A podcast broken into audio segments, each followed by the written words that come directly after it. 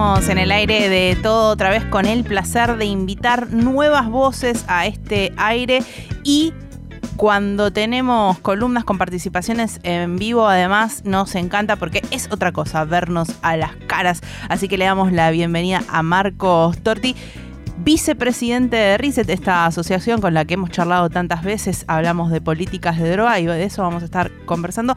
Bienvenido, Marco.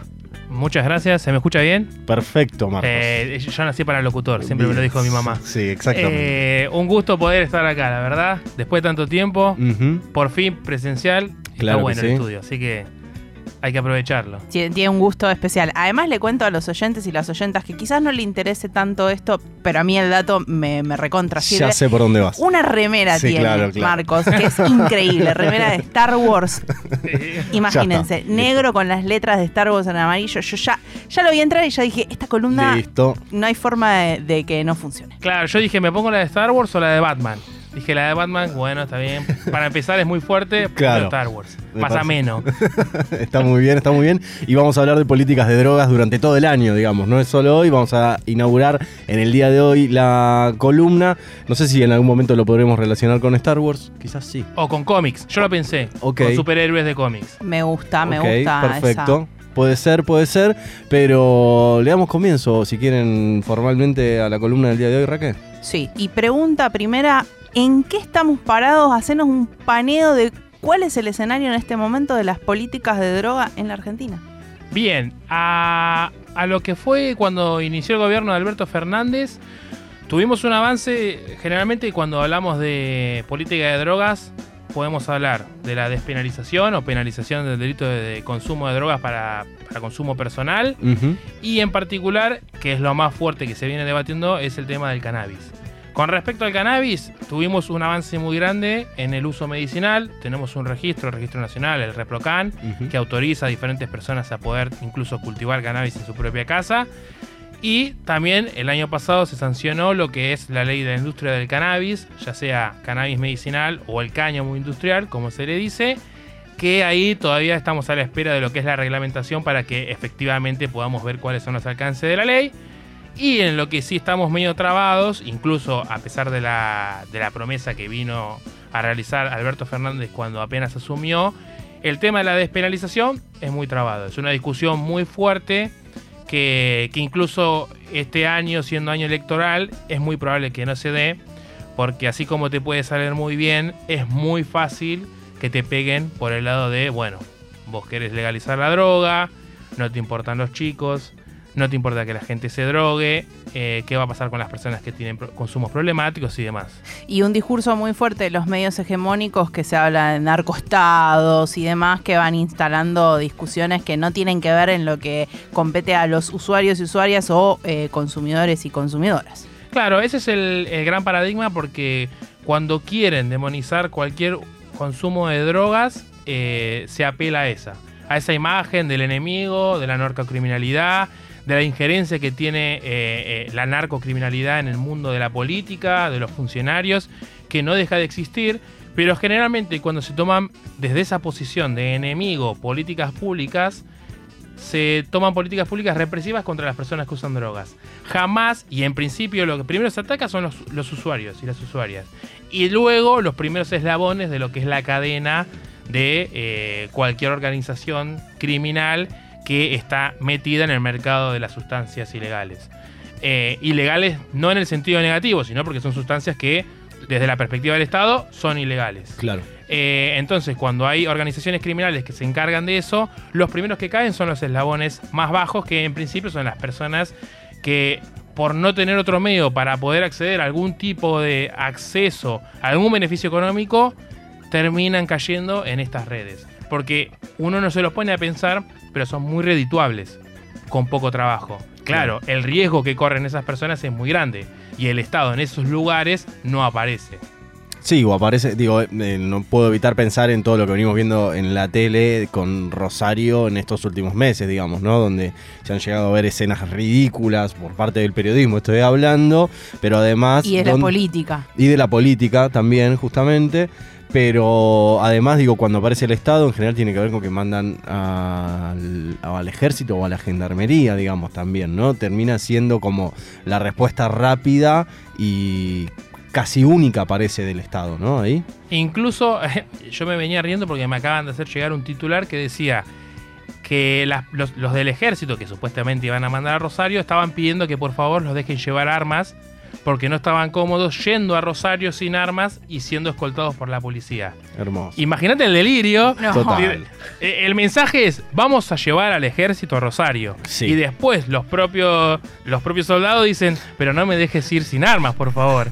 Es un delirio. Porque ¿qué van a estar ahí? Son monigotes. Claro. Los vas a, los vas a dejar ahí de tiro al blanco. Claro. Porque no es... No digo que se van a enfrentar directamente. Pero ¿para qué llevas al ejército? Para dar un mensaje que es vacío, porque Sí. no van a poder hacer nada. Sí. Bueno. No por eso, perdón, no por eso digo que si tiene que ir al ejército tiene que ir con armas. No, La no, respuesta no. tiene que ser que vas a mandar al ejército, claramente. Básicamente, digo, por eso, ya que arrancamos por acá y digo, y tiene que ver con estas, con estos temas que, insisto, vienen formando parte de, de la discusión pública, digo, si podemos pensar en un Estado más presente desde otros lugares para abordar políticas de drogas, que no sean desde el narco y desde este espectáculo bizarro que vemos en, en los medios, digo, eh, en esto que arrancabas, Marcos, comentando, pensando en el, en el gobierno de Alberto Fernández, donde se avanzó en algunos sentidos, donde este año decías no se espera que se avance mucho porque es un año electoral. Digo, ¿hay alguna perspectiva de algún al- avance igual o, o no la ves por ese lado? Yo creo que el avance principal va a ser si se llega a reglamentar lo que es la ley de la industria del cannabis medicinal y el cáñamo industrial. Ok. Eso seguro, porque incluso hay bastante presión, se debería haber sancionado a fines del año pasado. Los tiempos legislativos muchas veces en este, en este tipo de cuestiones se dilatan un poco, pero la reglamentación tiene que darse. Ya se formó la ARICAME, que es la agencia nacional estatal que va a ser la encargada de controlar toda la vida de la planta de cannabis e incluso de otorgar licencias a pequeños productores o grandes productores que quieran insertarse en el mundo del cannabis. Y eh, el tema del uso medicinal, que es lo más fuerte que tenemos hoy en día, que sería mejorar lo que ya está. Ya tenemos un registro nacional, es mejorar la situación de las personas que para que puedan acceder de forma más rápida, para que tengan la autorización de forma más eficaz también y que no tengan estar, que, te- estar esperando mucho tiempo para obtener esa autorización. Te consulto, en estos do- dos años que ha estado funcionando el registro del ReproCan, ¿qué evaluación hay? Eh, ¿Funciona? ¿Falta algo? ¿Qué, ¿Cómo es lo que está funcionando ese programa?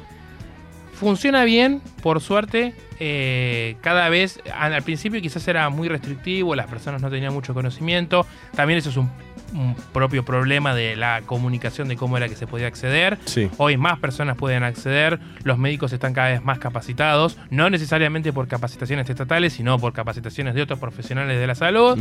Eh, los tiempos quizás se acortaron.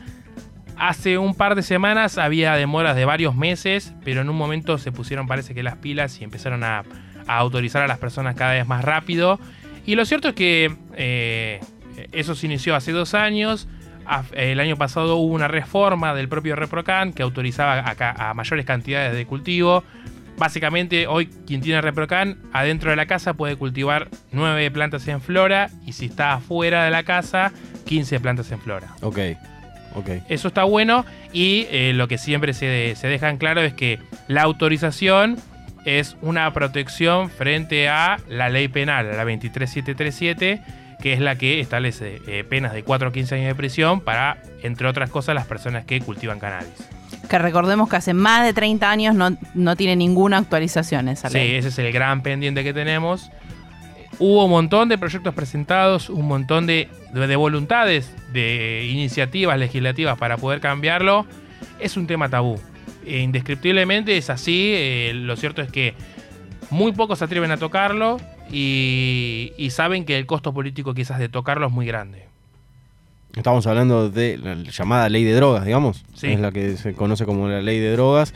¿Y, y por qué motivo es tabú y por qué, por qué tendría tanto costo político eh, abordar eh, una reforma de esa ley o sancionar una nueva ley? En principio también por una... eh, lo, a pesar de todo el avance, siempre perduran los prejuicios y los mitos respecto al uso de sustancias. Quizás en el caso de la marihuana eh, hay un, un tamiz que, bueno, se entiende el uso medicinal incluso hasta con límites, pero se entiende. Sí, Eh, el caso de Rosario o lo que pasó en Puerta 8 sí. también dejó eh, en vista lo bueno, necesitamos una regulación de las drogas y que el enfoque no permita que las personas que usan determinadas drogas choquen en primera instancia o con la policía o las fuerzas de seguridad y sean reprimidos o que no tengan ninguna forma de acceso al sistema de salud para que eventualmente tengan una respuesta si ellos tienen algún tipo de problema en el consumo. Lo que pasó en Puerta 8 fue evidente lo que sucedió. Las personas consumían la sustancia en, en un, en un ambiente bastante inapropiado, consumieron una sustancia que estaba adulterada y lo cierto es que el sistema de salud no supo cómo responder.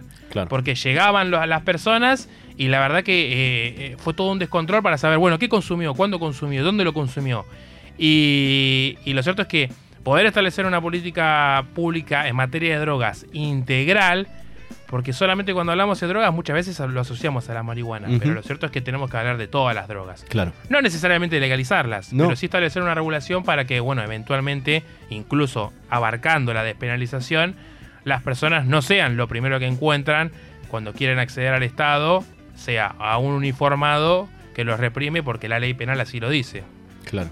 Y en ese sentido, perdón, Raquel, eh, pensando en, en el ReproCan que veníamos hablando y que ahora en marzo va a tener dos años de, vigencia, digamos, eh, los casos de la fuerza de seguridad frente a una persona, un usuario de cannabis medicinal que tiene el registro.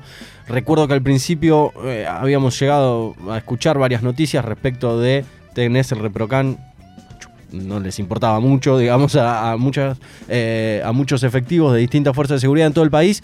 Digo, ¿se avanzó un poquito en este sentido? No, te iba a preguntar si se están formando a la fuerza de seguridad para que puedan entender que eh, el registro es algo legal, que funciona y que tienen que respetarlo. No creo que los estén formando, pero digo, ¿se está respetando más?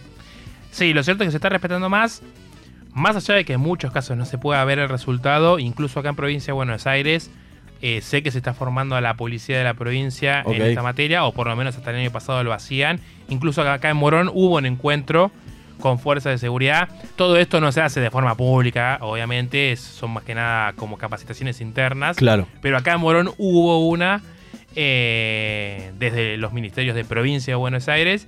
Y lo cierto es que sí, se ve más que nada, eh, podríamos decir, el respeto y el entendimiento que se hace a la autorización que te otorga eh, tener el ReproCan y cuáles son sus alcances.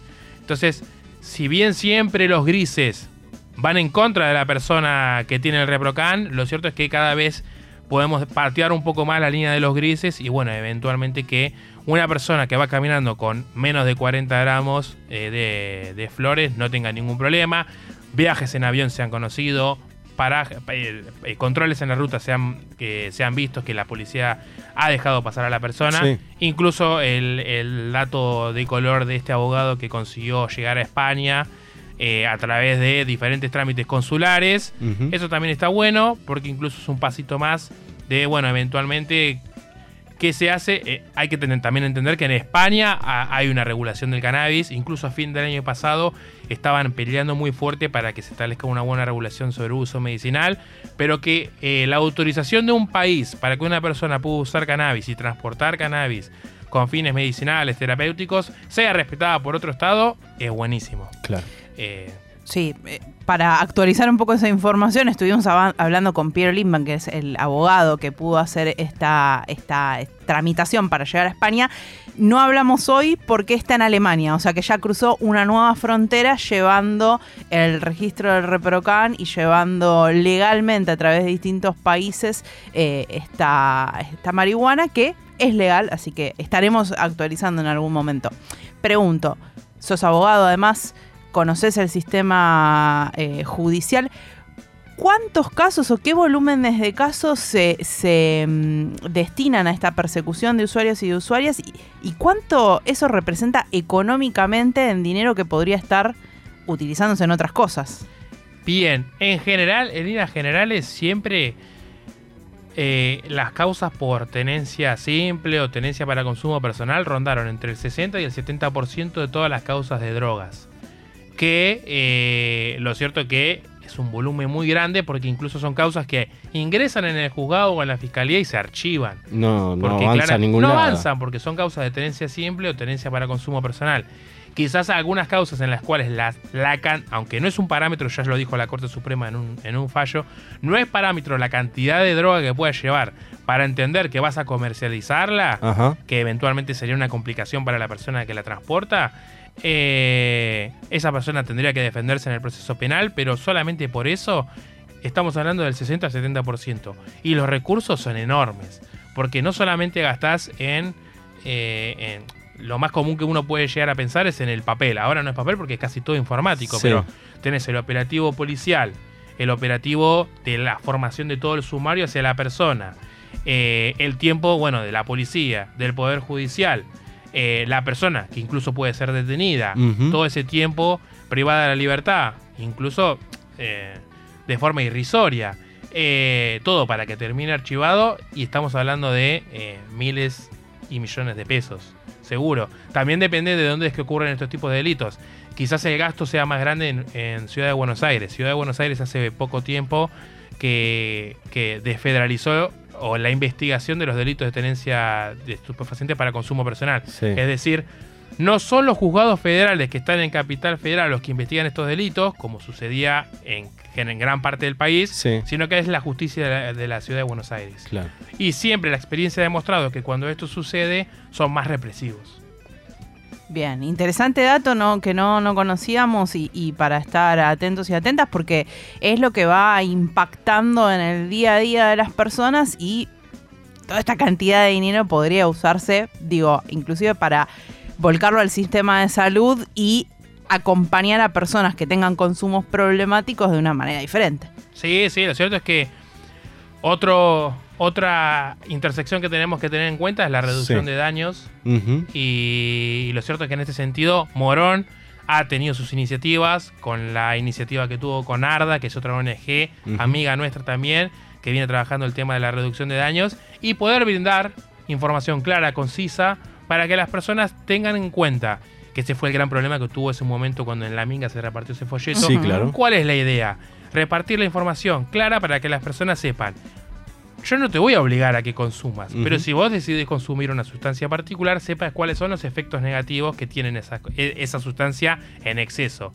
Y si vas a consumirla, te voy a decir cuáles son los efectos para mitigar esos efectos negativos. Claro. Eso es la idea de la reducción de daños. Yo no puedo obligarte a que vos, y tampoco es la necesidad de convencerte de que no consumas una droga.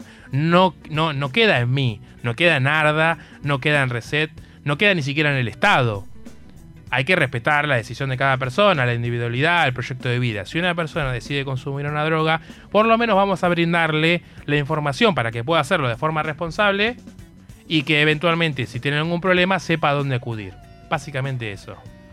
Marcos, muchísimas gracias por esta columna y ya tengo ganas de que sea la Sí. próxima para seguir hablando de esta temática. Y cuando quieran, yo voy a venir a lo- a los viernes, obvio, Sí, cuando tengo la columna, pero claro. si ustedes me invitan, yo vengo. ¿eh? Dale, dale. Vivo cerca, así que. Perfecto.